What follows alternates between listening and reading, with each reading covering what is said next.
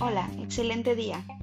El día de hoy tengo el gusto de compartirte un nuevo episodio de Migramón. Es muy especial ya que el día de hoy eh, mi amiga y mamá también migrante, Ivonne, va a estar acompañándonos en la entrevista que le realizamos a Vivi Nazar.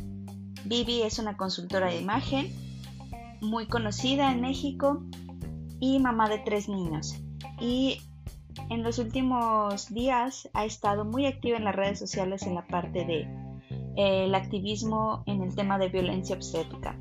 Ella nos comparte el día de hoy sus experiencias como consultora de imagen, cómo poder tener un balance entre vida y trabajo, ser tu propio jefe y qué ha sido la parte más eh, challenging para esta nueva etapa. Esta entrevista la verdad es que me ha abierto una perspectiva muy diferente sobre ser mamá y cómo poder afrontar la maternidad desde otro punto de vista. Espero que esta entrevista te sirva tanto como me sirvió a mí y si te interesa pues compártela con más mamás que pudieran tener un profit de esta entrevista. Eh, la puedes encontrar en las redes sociales como Vivi Nazar. Tiene una academia de consultoría de imagen. Tiene un libro de la guía de la imagen perfecta. Y es una persona súper abierta, muy amable y que realmente inspira desde un punto de vista donde ser mamá no tiene que ir en contra de verte bien y ser una profesionista que pueda realizar todo. Espero que tengas un excelente día y que te haya gustado esta entrevista tanto como a mí. Y te queremos agradecer por tu, por tu presencia, por apoyar este proyecto. Y, espero, y o sea, este, este podcast lo iniciamos porque pues hay muchas historias de, de otras mamás que luego pues no tenemos este, la información y que toda esta información pues nos ayuda nos ayuda a crecer, pues a no sentirnos como que tan solas y con un poco más de apoyo, ¿no? Y este, y pues escuché tu, tu historia en el podcast de Jessica y pues dije, wow, me sentí súper identificada con muchas de las cosas de que tú comentaste, es más que nada en la parte de cuando tuviste tu, tu último parto, y que pues tuviste en, en, un hospital en el extranjero y dije, así me sentí yo exactamente, ¿no? Estuvimos así de la misma manera. Y te quería preguntar, o sea, ahorita si tuvieras la oportunidad, ¿lo volverías a hacer? ¿Volverías a tener un parto en el extranjero o preferirías, o, preferirías en tu caso tenerlo otra vez en, en el lugar donde, donde tú, de donde tú eres? Qué buena pregunta. La verdad es que definitivamente lo tendría aquí en México, con mis doctores, con mi gente de confianza, con mi idioma, sin duda. Sí tuve un aprendizaje. Viví muchas cosas buenas y muy padres antes de que naciera Galea allá en Estados Unidos con mis hijos, pero no lo vale. O sea, lo, que viví allá, el trato, el, idioma, el trato, todo lo que viví, pues no, sin duda lo, lo tendría aquí, en mi país. Sí, me imagino. Y este, ¿y cuánto tiempo pasó en la recuperación para que pudieras este volver a, a, estar en como eh, profesionalmente? Porque como escuché, tuviste este último parto y fue bastante difícil para ti volver, tuviste la parte de dismorfia corporal, ¿no?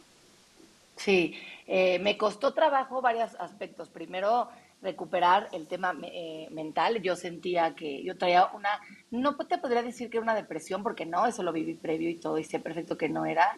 Me sentía, como lo mencioné en ese podcast, me sentía como, como ultrajada, como, como, como cuando tienes un, y una vivencia muy fea y me dijeron que era estrés postraumático lo que estaba viviendo. Mm.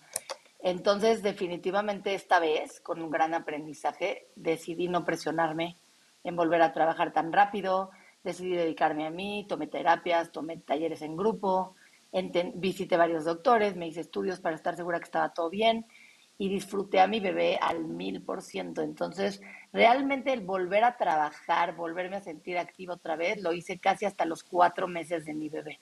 Casi cinco, ¿eh? Me tardé casi cinco. en bueno. hacer, porque le, le, di importancia a mí misma, a mi mente, a mi, a mi salud. Yo sabía que yo no iba a poder hacer asesorías ni ayudar a nadie con el rollo que yo traía, tanto de dismorfia corporal o, y, y con el estrés postraumático que, que estaba viviendo.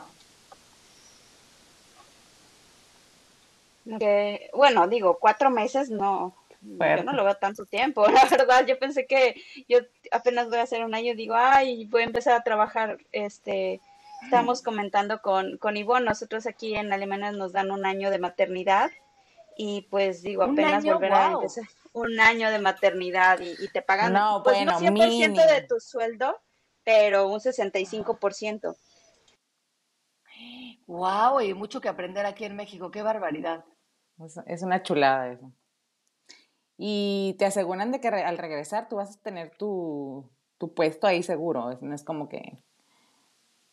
Qué pena irme Y, no estar un año eh, en el trabajo. No, o sea, es súper normal. Te puedes tomar hasta Qué maravilla. Sí, sí. Eso sí está maravilloso, no lo puedo creer. No, no, no. A ver, aquí realmente yo, o sea, yo o sea, no, no trabajo con nadie, es decir, entonces Ojalá me hubiera a mí alguien pagado esos meses, ¿verdad? Entonces realmente mi trabajo dependía de mí. Pero me, sí, ahí es un poco diferente.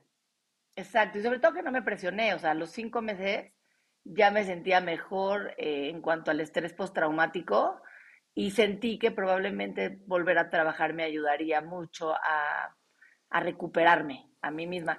Eh, y con mis tiempos, o sea, es decir, volví a trabajar en algunas cosas, no en otras. O sea, no daba asesorías de imagen, por ejemplo, pero sí, lo que sí hice fue, por ejemplo, trabajar con marcas de bebé, a ver, hacer esta parte de mm. unboxing, o sea, varias cosas que involucraran y tuvieran que ver con mi bebé, eso sí lo acepté.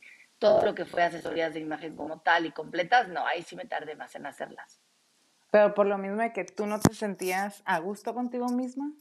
O porque no estabas preparada para ayudar a alguien más y te tenías que ayudar a ti mismo primero.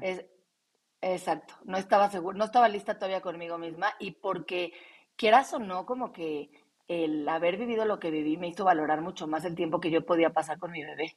Entonces yo decía, no me voy a presionar, o sea, no quiero trabajar ahorita, quiero estar con ella, quiero, si ella duerme, yo duermo, en la tarde estar con mis grandes, o sea, como que quise mucho más dedicarme a tiempo de mi casa y de mi familia. Y por eso este tipo de trabajos que me permitían trabajar aquí como, como el unboxing, como las marcas, como mis redes, las, las acepté. Pero la parte de asesoría de imagen no, ¿eh? esa sí me tardé más, como casi ocho meses.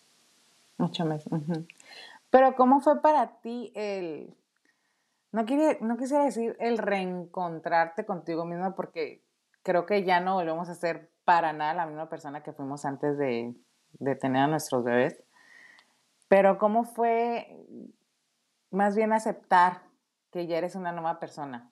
¿Cómo fue ese proceso para ti, el, tener este cambio de, bueno, que fue con tu primer bebé, de no tener la responsabilidad de, ya ser, pues, responsable de, un bebito, de, de, un ser humano, miniatura, indefenso?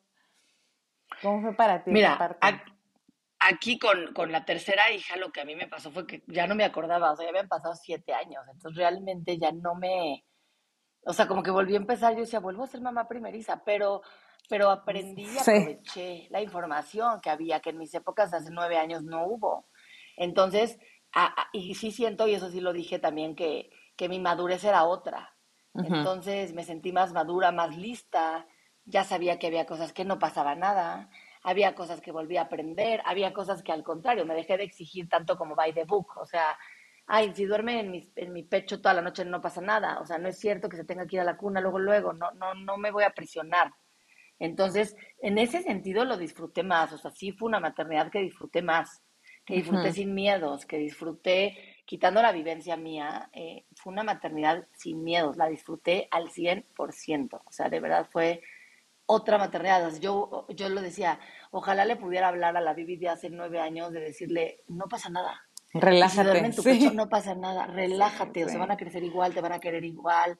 Este, es esa, esa otra, eh, una maternidad menos, o sea, cerré mis oídos, ¿no? O sea, si yo no, o sea, ya me atreví a decir, si yo no te pedí tu opinión, no me la des. O sea, sí lo decía.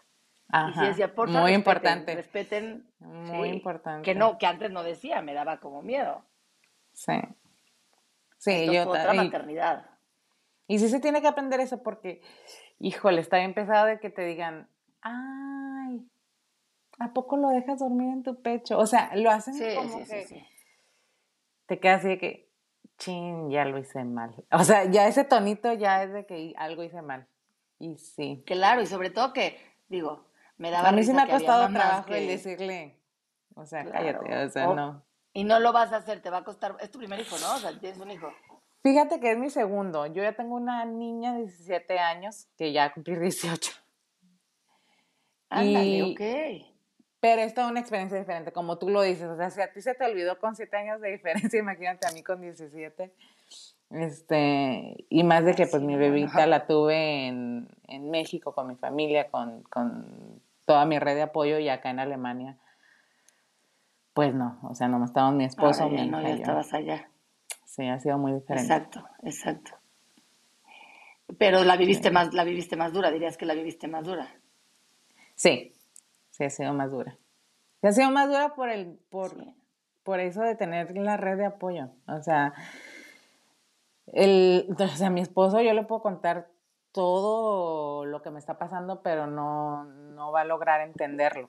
¿Me entiendes? O sea, él me puede apoyar, me puede escuchar, pero no es lo mismo es lo mismo que tener a tu mamá, de que esté ahí, o que cuando ya estás llorando en el baño, que alguien llegue y te diga, voy a agarrar a la bebé, cálmate. o sea, esas cositas que sí, sí se necesitan y que sí, mi hermana, mi mamá me echaron mucho la mano cuando estaba en, en Tijuana, en México. Y aquí sí me ha faltado esa parte.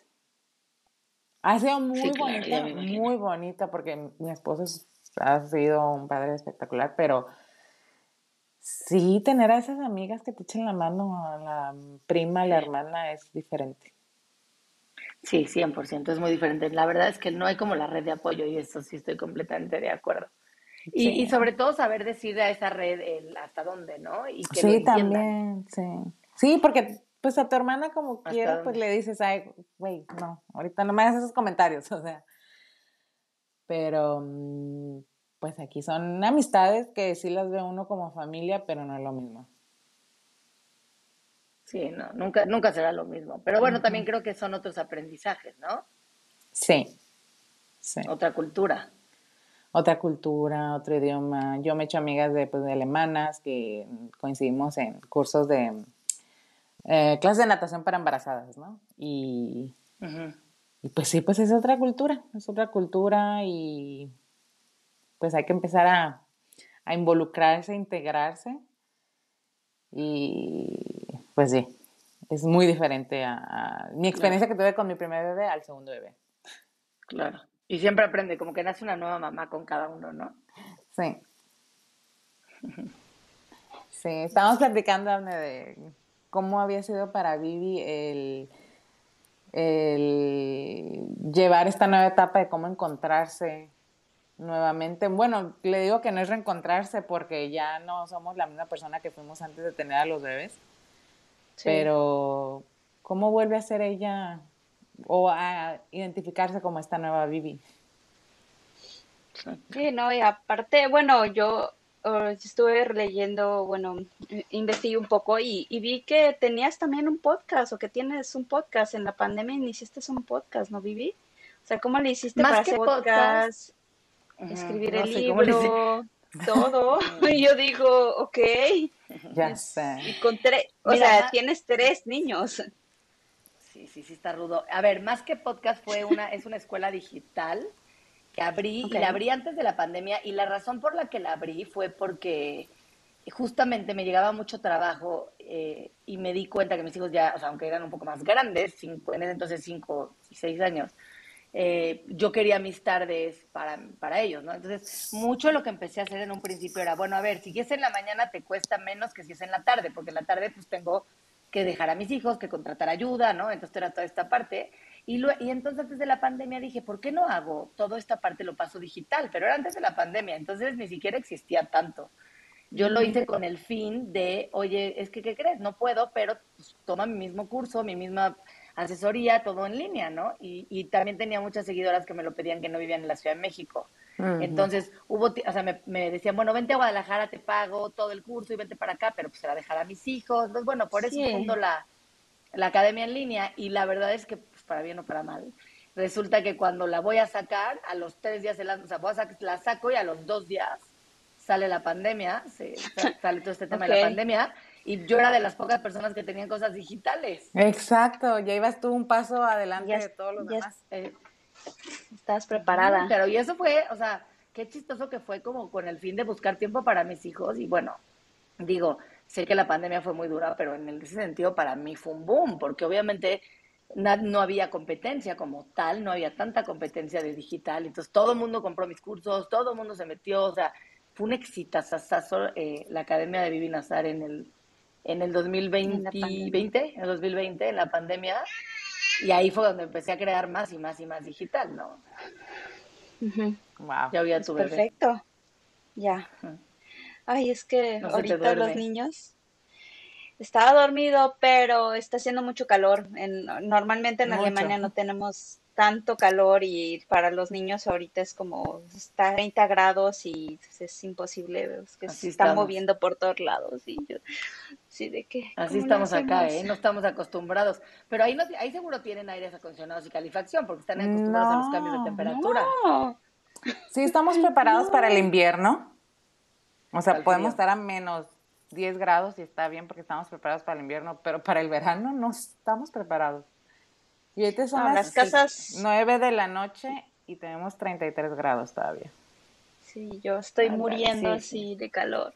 Y pues sí, los niños tampoco, tampoco lo, lo, están acostumbrados a eso. Bueno, es su primer, su primer verano. Tiene, mi bebé tiene 11 meses, el de, el de Ivonne tiene que también casi 11 meses y sí, como que sienten estos, estos calores. Después de venir a menos 15 grados, a pasar a 30 no, menos. Aquí, ellos están acostumbrados al frío. Aquí sentimos tantito frío y los invernamos a los pobres niños. Y allá ya están acostumbrados. Entonces, el calor les está, los sí, El calor, la verdad, sí los está, los está haciendo una mala jugada, pero bueno, poco a poco. La verdad es que seguimos descubriendo la parte de la maternidad y este, pues bueno, es parte de y la maternidad en Alemania. Creo que tu, tu modelo de negocios es súper bueno como para mamás, ¿no? O sea, que, bueno, no sé, hay veces que dices, ah, ok, sí me ayuda a ser mi propio jefe, pero a la vez también es como contraproducente porque tú misma, tú te pones tu, tu carga de trabajo y si eres muy workaholic te puedes llenar mucho de trabajo. cómo te ha funcionado? ¿Te, te, vives trabajando o, o realmente si puedes delegar un poco? No, tengo un problema que seguramente lo notaron si me escucharon hablar. Eh, soy sumamente controladora y es un gran defecto. Sí te diría que en mi vida, para mí, es un gran defecto ser tan controladora porque no delego. O sea, tengo personas que trabajan conmigo y no delego y yo quiero hacer todo y entonces la gente es como, oh, bueno, te pueden hacer la asesoría del equipo de Vivi. No, es que quiero a Vivi. Y, y si hace la asesoría de mi equipo, ahí estoy atrás yo. O sea, realmente no sé delegar, soy demasiado exigente conmigo misma, perfeccionista, controladora. Entonces, sí, claro que es una desventaja gigante al respecto. Sí he aprendido, cuando nació Galia, es lo que digo que ella me vino a enseñar un poquito la parte de aprender a darme mi tiempo, aprender a qué es lo importante para mí. Hago calendarios, que eso me ayuda mucho, que, y literalmente, o sea, te morirías de risa si ves mi agenda, porque dice, Llamada, eh, por ejemplo aquí, ¿no? O sea, llamada para el podcast de una a dos, de dos a tres, tiempo de calidad con Galia, tres a cuatro y media, comida niños, cuatro y media, cinco y media, tarea Michelle, cinco y media, seis y media, llamada, Zoom. O sea, hago, trato de hacer, de meter a mis hijos dentro de mi agenda, porque dirías, ay, pero pues qué tontería, ¿no? O sea, pero te prometo que eso me ayuda a mí a decir, ¿no? Ya me toca, o sea, se acabó, se cierra el Zoom, se cierran 80 mensajes de Instagram, este, ¿no? O sea, si no es urgente, tengo que dar prioridades también a mis hijos, porque, y ustedes que hacen este podcast lo sabrán mejor que nadie, que mucha gente que te dice, ay, bueno, pero trabajas desde tu casa, eso es lo peor, porque eso hace que el trabajar en línea y trabajar desde tu casa hace que no tengas una oficina en donde te vas, cierras y ya Dios oficina hasta mañana y me dedico a mis hijos. O mi oficina está aquí en mi casa, que es donde estoy aquí hablando con ustedes, pero entran mis hijos, este, o sea, entonces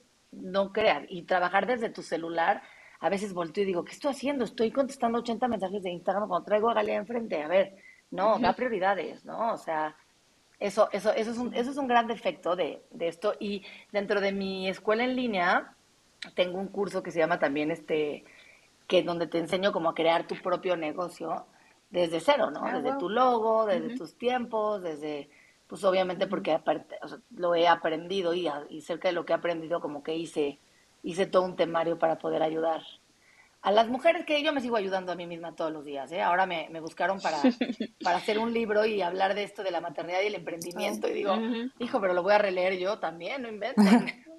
Sí, es necesario. No, y bueno, tiempo para tus hijos y luego todavía falta ahí el marido, que luego dicen, es que ya ah, no me pones atención, es que ya no nos vemos, ya no platicamos, ya... Ah, sí, el marido. ¿Cómo, cómo, has, ¿Cómo has compaginado esa parte de, de la pareja, tres hijos, emprendimiento? Está rudo. Mira, antes de, de Galea, quieras o no, como ya los otros dos grandes, ya era un poco más fácil que me los cuidaran tenía más ayuda porque mi red de apoyo era más cercana, mi suegra vivía muy cerca de mi casa, o sea, entonces todo era mm. muy fácil. Después mi suegra se fue a vivir fuera de la Ciudad de México, este, mi mamá también este, vive mucho más tiempo fuera de México que dentro, entonces mi papá me ayuda, pero pues también trabaja mucho y viaja mucho, entonces no, o sea, sí, esa parte de la ayuda ha sido como un poco complicada y ha dificultado. Nosotros siempre de ley, una vez al año decimos que nos vamos así sea a esconder a un hotel en la Ciudad de México, pero nos vamos él y yo como para platicar, para darnos un tiempo. Es como una regla que tenemos, un escape, y es una regla que tenemos los dos, porque cuando menos te das cuenta estás en la rutina diaria y de repente cada quien está en su vida y, y no. Entonces, todos los días lo que sí tratamos de hacer es cenar juntos, platicar, algo cómo te fue, cómo te fue, y luego es ver una serie juntos. O sea, como que sí tenemos esa parte de que él, de a partir de que él llega a que nos dormimos, o sea, de, no, son las 8 y 10, niños dormidos, pero ya, ya, ya, o sea, es la regla.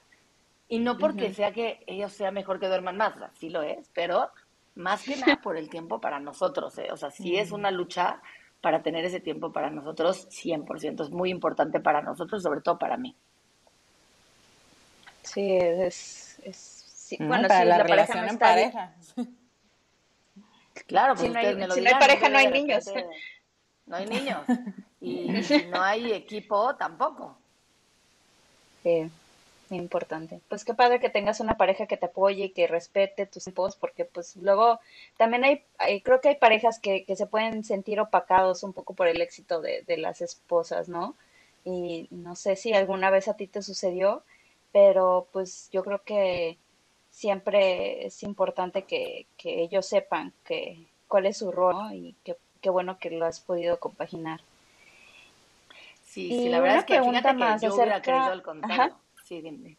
Sí. Yo hubiera querido como lo contrario. Yo hubiera creído que a lo mejor él, él hubiera querido que yo me dedicara más, ¿no? En un principio a la casa y todo, y como lo conté en, en donde me escucharon de, en el podcast de, de Jessica, que yo dije, él fue el que salió y me dijo, ¿qué estás haciendo? Tú eres también de trabajar, tú puedes hacer las dos cosas. ese apoyo y ese comentario de él para mí fue gigante. Y ese balance, o sea, si me invitan a una conferencia, ese sábado que estuve en el podcast de Jessica casi cinco horas, teníamos un evento, teníamos una primera comunión y él se encargó de arreglar niños, pasarlos a dejar, llevar a la bebé, o sea, ese equipo es lo que hace el, eh, que yo como mujer también logre el éxito, ¿no? Entonces, sí, no, la verdad en ese sentido creo que cuento con el apoyo de él al 100% y soy de esa idea. Si eres mamá y si eres familia, si quieres que los dos sean exitosos, tiene que haber, vuelvo a lo que dije ese día, un trabajo en equipo para que haya un balance.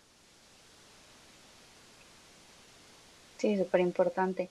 Oye, pregunta, ¿cómo le haces? O sea, ahorita solamente te dedicas a la parte de, de, la academia en línea o también hay personas que te dicen, ah, quisiera que hicieras mi styling ¿quiénes son las quiénes son tu mercado? O sea, bueno, esa es parte más profesional, pero creo que es como muy importante saber cómo, cómo es tu negocio, realmente es mucho de estar saliendo de un a fueras o, todo lo haces desde tu casa, porque creo que eso puede darle una idea a muchas mamás que pues también están pasando por la maternidad y dicen, bueno, eso podría ser una buena idea para mí o, podría empezar con una parte de consultoría de imagen?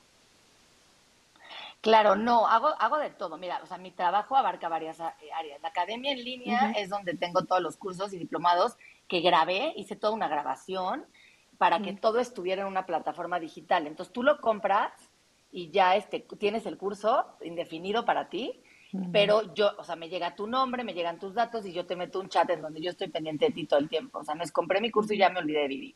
Eh, por otro lado, tengo todas las asesorías de imagen personal, en donde sí, claro, que recibo gente eh, física, en donde les hago asesorías, cambios de imagen en mi estudio, vamos a sus closets, hacemos fondos de armario, con todo el equipo, ese es presencial. Ese servicio sí es un poquito más caro, porque requiere de mi tiempo, pero tengo un área Platino Mi Gold, en donde estoy yo físicamente y otra en donde está mi equipo. Yo no voy físicamente, es mucho más económica, pero yo superviso, te digo que soy controladora, entonces superviso todo. Y está toda la parte de también de conferencias, en donde me invitan mm. a hablar tanto de imagen como de, por ejemplo, doy mucha también conferencia a, secundarias, a chavitas, ¿no? A esta parte de el autoestima, el quererte, el cómo reconocer tu imagen, eh, la imagen digital. Y aparte tengo toda esta parte de asesoría de imagen digital en donde me contratan personas y empresas para llevar su imagen a través de redes sociales. Entonces, como podrás ver, estoy dividida en muchas áreas en donde, en donde pues obviamente las voy balanceando junto con mi vida de mamá. ¿Qué es lo que te digo? Es, a ver, ¿quieren que vengas a supervisar esto? Bueno, ¿qué tanto es necesario que vaya yo? Puede ir mi equipo. ¿Por qué? Si tengo que ir yo, yo voy. O sea, soy tan controladora que yo voy, pero sí balanceo con la parte de ser mamá. Y a raíz de esta parte de que hablé de lo que viví, pues me están saliendo también otro tipo de oportunidades que me encantan, ¿no? Y que sí seguiré dando, por supuesto, sin quitarle la atención y la prioridad a mis hijos. Entonces, es un balance en mi agenda, eso es lo más importante de todo. Y el saber delegar, y el saber que me cuesta trabajo, y el saber decir también que sí y que no puedo tomar yo. O sea, trato también de decir, esa parte no la puedo llevar yo. Sí, de poner límites, ¿no? Saber cuándo decir que no, que yo creo que a todas las mamás nos cuesta bueno, todas las mujeres, no creo que solo a las mamás. Sí, exacto. Es lo que le comentaba, que me ha costado trabajo a veces decir o poner límites a algunos tipos de comentarios en mi manera de crianza. Eso mm. también es muy importante, o sea. Todo ese tema de poner límites y barreras es un poco complicado. Sí. Es complicado y fue lo que yo también traté de comunicar, de decir, dejemos de juzgar, dejemos de opinar, si no nos piden la opinión, no la, no la demos. O sea, yo he visto en gente cercana cosas que yo digo, híjole, chance, yo no le aconsejaría, pero si ella no me lo pide, ¿por qué le voy a decir? Es lo mismo que con la imagen. Si tú no me estás preguntando si está bien lo que traes puesto, ¿yo por qué voy a opinar? Porque si toda de imagen, no. Y entonces, ¿yo por qué voy a opinar? Porque soy mamá. No, si no te lo piden, no opines. ¿Por qué? Porque tú no sabes desde dónde está la otra persona. Eso es, bueno, esa es mi opinión. Sí, definitivamente. Totalmente de acuerdo.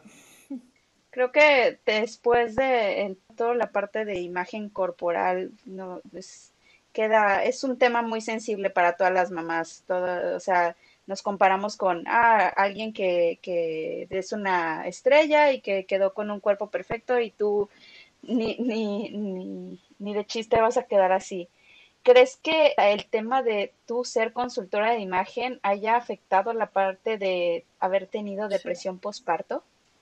100%, sí, sí, sin duda sí. O sea, porque el, hecho de yo presionarme tanto en, en, arreglarme, en vestirme, el que yo iba a algún lugar y que quieras o no, o sea, si cualquier persona va a un lugar, siento que a lo mejor no la juzgan tanto, para bien o para mal, con cómo se ve. Al yo dedicarme a eso, 100% es una, es una es un problema como consultora de imagen porque sabes que eso es lo que van a opinar. Y a lo mejor ni siquiera, ¿eh? pero tú ya lo traes en la cabeza. Entonces, sí, sí me afectó porque me presioné mucho a regresar a trabajar, me presioné mucho en hacer, en ayudar a la gente con sus cambios de imagen cuando yo no me sentía bien. Entonces, eh, no, estaba yo en, o sea, no era yo, no era yo, y entonces sí ejerció una presión en mí, eh, el vestirte todos los días y tú no te sentías bien, y vestirte con esta presión de tener que verte bien, fue enorme, que fue lo que no me pasó con mi tercer embarazo. O sea, mi tercer embarazo, por eso yo no di asesorías hasta mucho después, porque yo dije, yo no voy a dar asesorías hasta que yo no empiece a ver mi cuerpo como a mí me gusta. Y asesorías, como tal era lo que me preguntaba Ivonne, que, le dije, volví a trabajar a los cuatro meses, pero para marcas de maternidad, para este tipo de cosas, asesorías de imagen, yo no las hice hasta, uff, es más, hace, o sea, me tardé mucho tiempo porque yo no me quería presionar en cómo me vestía, en cómo, en sentirme bien. Y aún así me presionaba, ¿no? Porque si yo iba a cualquier comida, yo sabía que la gente iba a opinar o iba a pensar, ay, ¿por qué se puso eso? Si se supone que sí se consultora de imagen. Entonces, sí, sí fue una presión muy fuerte en mi vida personal de maternidad y mi carrera, sin duda alguna. qué fuerte. Digo, si a ti te pasó un, un, un caso, imagínate todas las mortales como claro. con, con todo nuestro, a los mortales que, que no tenemos un, background de consultoría de imagen y, y que pues después de, de, ser mamás quedamos como, bueno, ¿y ahora quién soy? ¿Qué me queda? ¿Realmente es necesario? Bueno, no sé, yo todavía sigo descubriendo la parte de que eso, ya soy mamá, no me queda. O sea, ¿tú crees que sí, después de, de un tipo, o, o que hay que vestirse como para ser mamá, para ser profesionista, la ese tipo de, de hay, hay, ciertas prendas que deberían de ser para cada persona o simplemente hay que ponerse lo que se te acomode? No, yo creo que es un error y siempre lo he dicho, pensar de que si eres mamá te tienes que vestir de tal manera o si eres señora mayor también. O sea, la edad, la profesión o, a qué te, o, no, no la profesión, perdón, la edad o la maternidad no determinan tu ropa. Eso es un error pensarlo y lo pensamos muchísimo. Lo que pasa simplemente es que al ser mamá cambia tu estilo de vida, buscas otras cosas, buscas más comodidad. Entonces, simplemente es el unir las prendas con tu estilo de vida. A lo largo de nuestra vida, seas mamá o no, tu vida va a cambiar. No es lo mismo cuando salías en a tus, y no por la edad, ¿eh? sino cuando salías a tus 18 años al cine, que a lo mejor ahorita cuando sales con dos hijos al cine. ¿Por qué? Porque esa, en ese momento de tu vida, pues no te daba idéntico si caminabas en tacones todas las escaleras del cine. Hoy, si estás en tacones con dos hijos en el cine, te vas a caer las escaleras o no vas a poder correr cuando el niño tire las palomitas. O sea, es simplemente adaptar tu estilo de vida actual a tu forma de vestir. Seas mamá, seas profesionista, mm, seas lo que seas. Entonces, ese es el, error, es decir, es que soy mamá, ya no me puedo vestir igual, no es que te vistas igual, tú puedes vestirte con unos pants y unos tenis y un top y verte mejor que la CEO de cualquier empresa que no se sabe vestir porque no se saca provecho o porque mm. exagera en su vestimenta o porque no se viste de acuerdo a su cuerpo. Entonces yo lo que les digo es, y así empieza mi libro, mi libro empieza diciéndote, escribe sobre un día en tu vida, porque no es lo mismo la que no tiene tiempo de arreglarse que la que tiene todo el tiempo del mundo de arreglarse. Entonces es simplemente determinando tu estilo de vida, tu tiempo, cuántos hijos tienes o no, tu profesión y qué quieres proyectar, es como vas a adecuar tu imagen. Entonces yo siempre he dicho que el día que la gente pueda saber eso, va a dejar y quitarse los estereotipos de, es que yo soy mamá, ¿cómo crees que me voy a poner eso? ¿Qué tiene que ver que seas mamá? ¿Está incómodo para ti? Claro, entonces sí, no te lo pongas, pero ser mamá o no, la prenda no determina, ¿me entiendes? La maternidad. Y eso siento que o sea, me hiciste una gran pregunta y siento que me encantaría, y ese es uno de mis grandes objetivos. O sea, ahí es donde yo les digo en mis redes, yo no me la vivo arreglada a diario. O sea, ahorita no te prendí mi cámara porque tengo la cara toda este, con, piquetes por un tratamiento estético que me hicieron el dermatólogo, pero realmente a mí no me vas a ver arreglada a diario. O sea, y eso es un error pensarlo. Y, y sí cae, o sea, y sí pasa mucho. Y es una presión enorme. Sí, porque eh. pues, yo creo que, ah, perdón, Ivonne. No, que le iba a comentar que a mí me encantó eh, un comentario que tuviste en la entrevista con Adela Micha que le, preguntó a alguien en una asesoría que si podría ser un traje sastre para una entrevista de trabajo. Y tú le dijiste, ok, ¿te has puesto antes o has usado antes un traje sastre? Y la persona dice, no, pues no. Entonces no te lo pongas solamente para la entrevista porque vas a sentirse incómoda. Y yo creo que es lo mismo, o sea, tratamos de decir, ah, es que ahora voy a hacer esto, me tengo que vestir de tal forma. No, o sea, es más bien, yo también estoy con la idea de que es mejor sentirte cómoda, seguir siendo tú misma, pero adaptarte a los, a las etapas de la vida que estás viviendo, ¿no? Y saber que las prendas, las prendas comunican. Entonces, ¿qué quieres comunicar? ¿Qué jerarquía quieres comunicar? O sea, el, ejemplo que me das, que es muy, muy bueno, es, pero ¿por qué, ¿por qué tu cabeza piensa que un traje sastre es el que te va a hacer ver con una autoridad? Hay otras prendas que también, y que te van a hacer sentir mucho más cómoda. Entonces, el error está cuando dejamos que las prendas nos vistan a nosotros y no nosotros vestir a las prendas.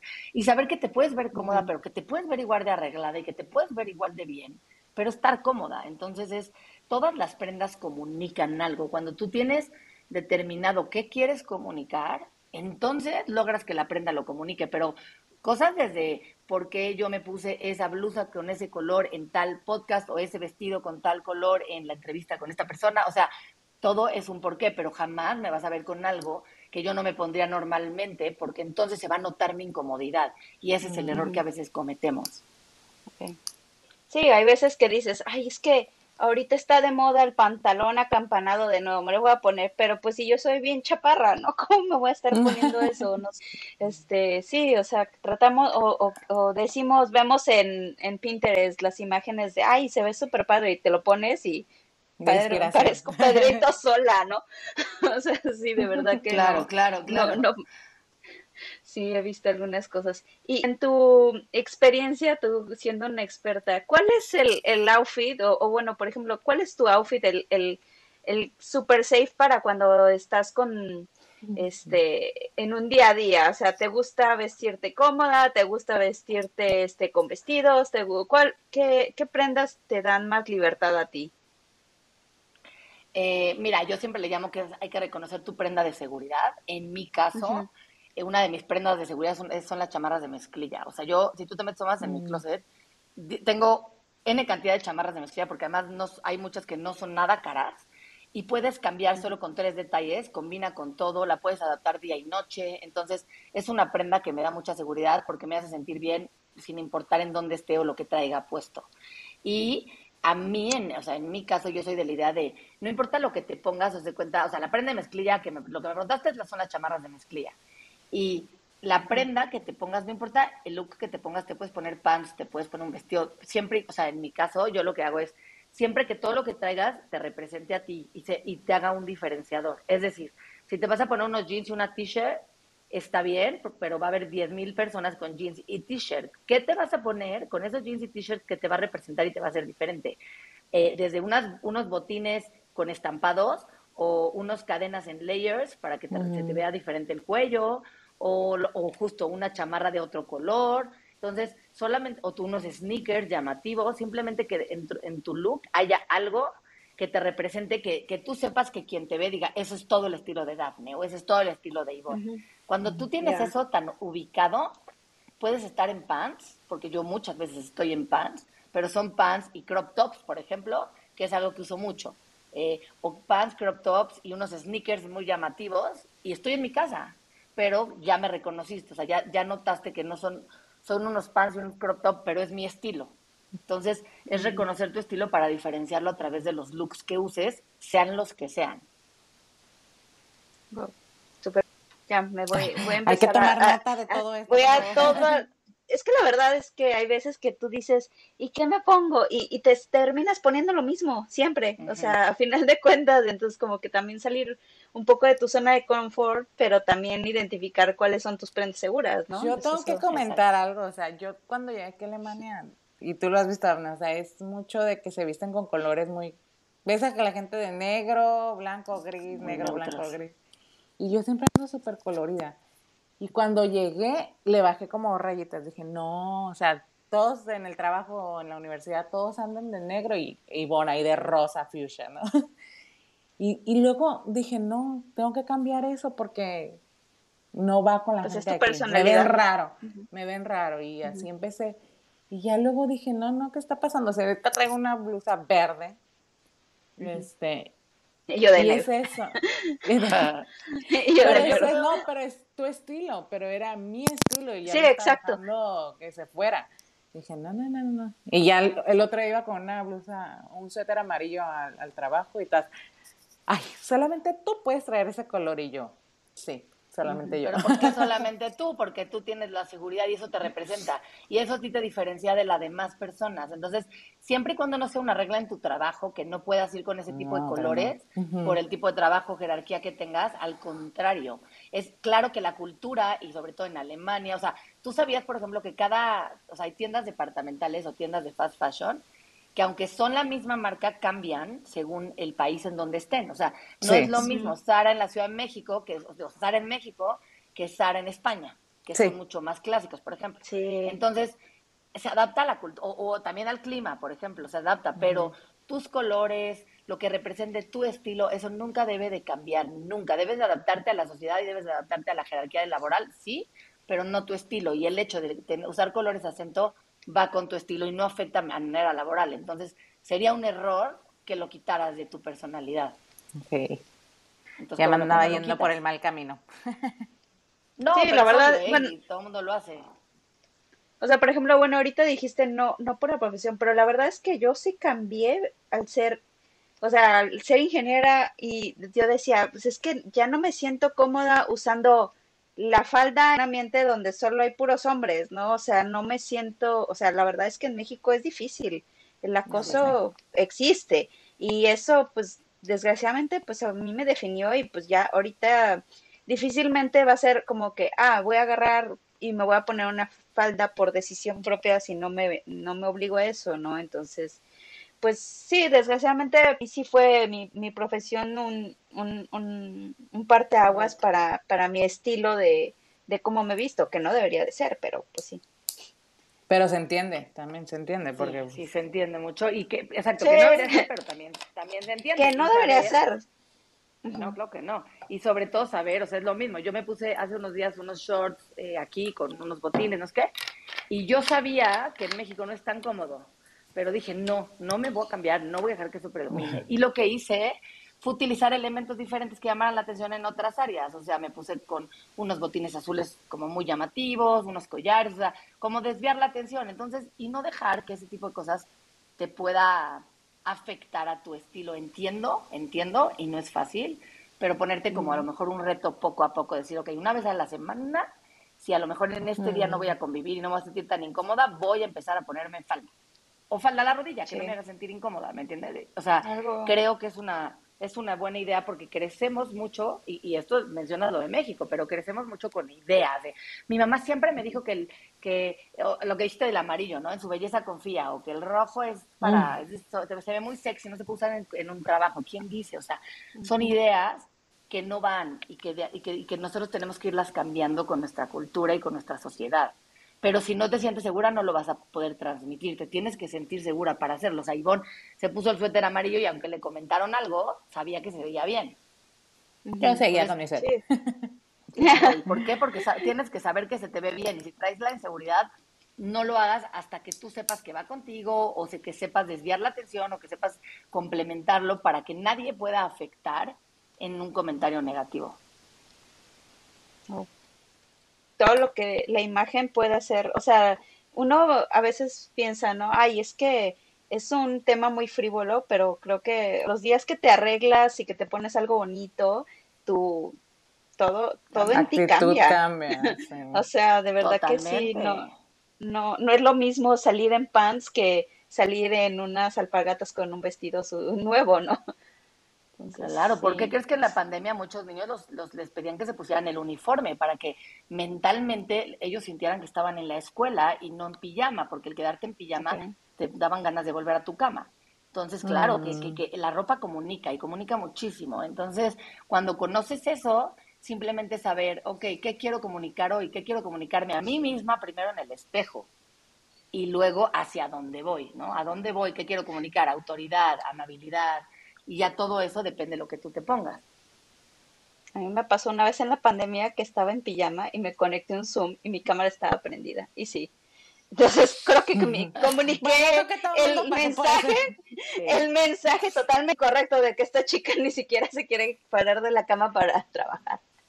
Sí, la verdad claro, es que yo, desde yo, di un curso, en la pandemia de un curso que se llamaba Imagen Digital y que te explicaba esta parte, o sea, esta parte de eh, que la cámara prendida, que no, o sea, que todo el mundo estaba de abajo para, de, la cintura para abajo en pijama, y, y qué comunica, o sea, está bien, no te voy a obligar a ponerte tacón, pero tú misma para poderte lograr y salir de la cama y sentir que estás en otro ambiente es importantísimo, importantísimo la ropa que uses y cómo te veas.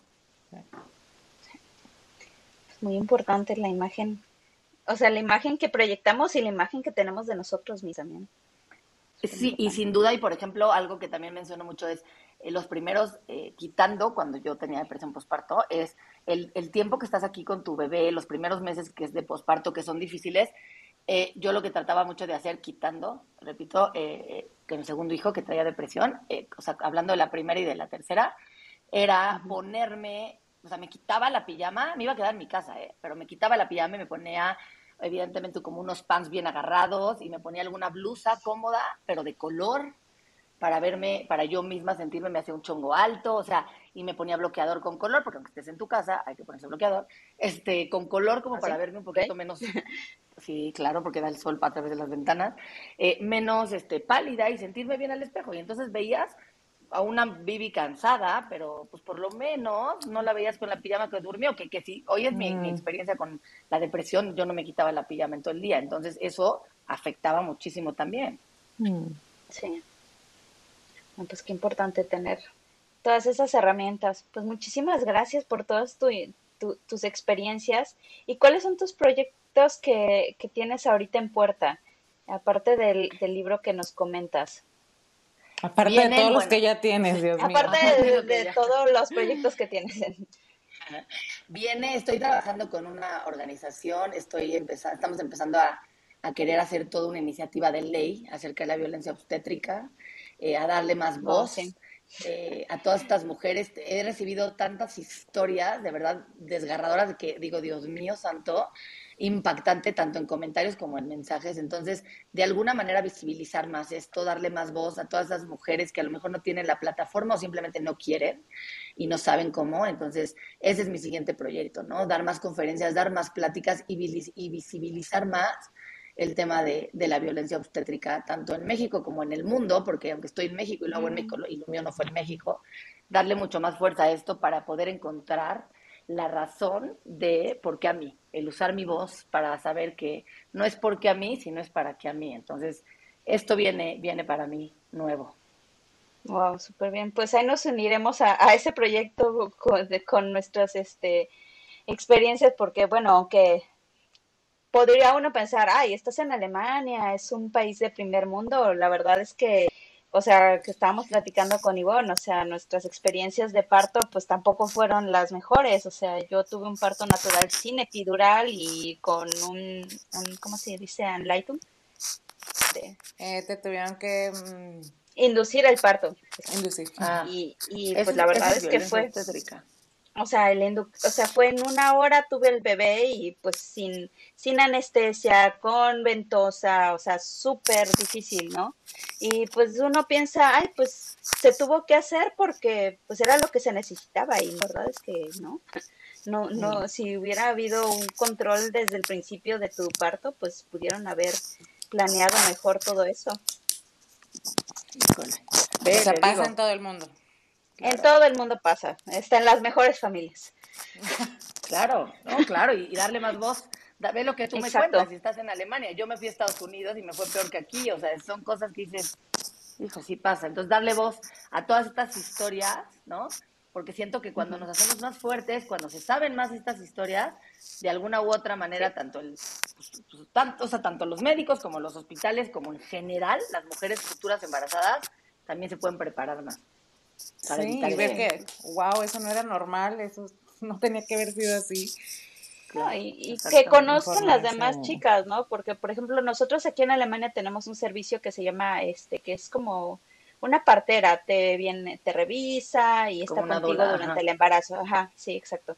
Y este, y por alguna extraña razón, mi, mi partera no estuvo cuando estuvo, cuando tuve mi, mi parto, y luego llega y me dice, ay, sí, es que se sabe que esa chica no es la mejor. Y yo digo, pero ¿por qué está ahí? O sea, se supone que, o sea, de verdad que te quedas como, y, y el problema no es, o sea, ok, ya me pasó a mí, el problema es que le va a seguir pasando a muchas otras mujeres. Entonces, creo que si, si podemos usar nuestras experiencias, pues al menos van a estar preparadas para, para, para tomar una decisión, una decisión. Ellos pueden decir, ah, ok, no, no, al menos no voy a ir a ese hospital o voy a evitar ese tipo, o por ejemplo Ivonne, ¿no?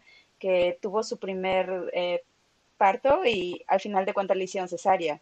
Entonces igual y pues pudieron haberle visto el problema de, del trabajo de parto. Sí, claro. Estuvieron sufriendo todo el día y al último, no va a ser cesárea y así. O sea, hubiera sido una cesárea programada y vengo normal, tranquila, mi cita, vengo a cesárea. No, me hicieron pasar por todo. Por todo el sufrimiento. ¿Y el, por todo el segundo? ¿Y con el eh, segundo mejor?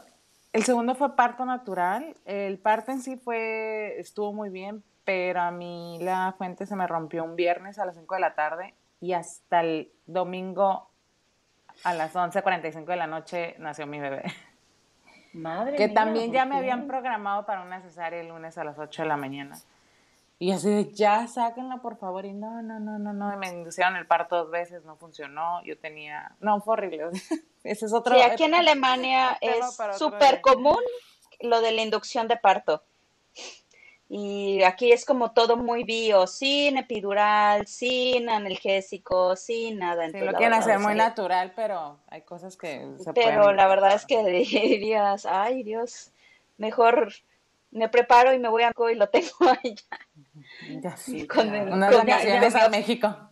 es que Con mi objeto de, confianza. Si, hacemos, hacemos más voz, sonamos más mujeres, sonamos más fuerte, esto va a empezar a cambiar. Estoy completamente segura. y y a lo mejor yo ya no voy a tener la oportunidad de que yo lo cambie para otro hijo mío, ni mucho menos, pero sí para todas las futuras mamás que vienen y sobre todo hacer esta red de apoyo de todas las que sufrieron lo mismo que, que, yo o diferente. Y, y, pues bueno, siempre creo que la red de apoyo, como lo dijimos al principio, es, es importantísima. Entonces, esto es de las cosas que vienen para mí, sin duda. Bueno, pues qué, gran proyecto y pues como te dije, pues me sentí muy identificada con tu, con tu y pues este, pues estaremos ahí muy al pendiente para, para seguirte y apoyarte. Muchas gracias, Dafne, gracias Ivonne y gracias por invitarme. No, pues muchas este gracias. Podcast y avísenme cuando salga y bueno, feliz para compartirlo y todo. Y bueno, igual lleguemos a más personas y si están en, y más mujeres y si están en Alemania, pues mejor. Sí, seguro. Aparte, bueno, este podcast lo, lo escuchan muchas chicas de aquí de, Alemania, de México, pero también de otros países, porque aunque tú no creas, bueno, mujeres latinas hay en todo el mundo y pues todas han, han, tenido una experiencia muy similar a la nuestra. Van a sentir muy identificadas. Mm, qué bueno, qué bueno, ese es el chiste. Gracias por, por volverme a dar un micrófono para, para que mi voz siga sonando. De verdad, muchas gracias. Ah, pues muchas gracias por...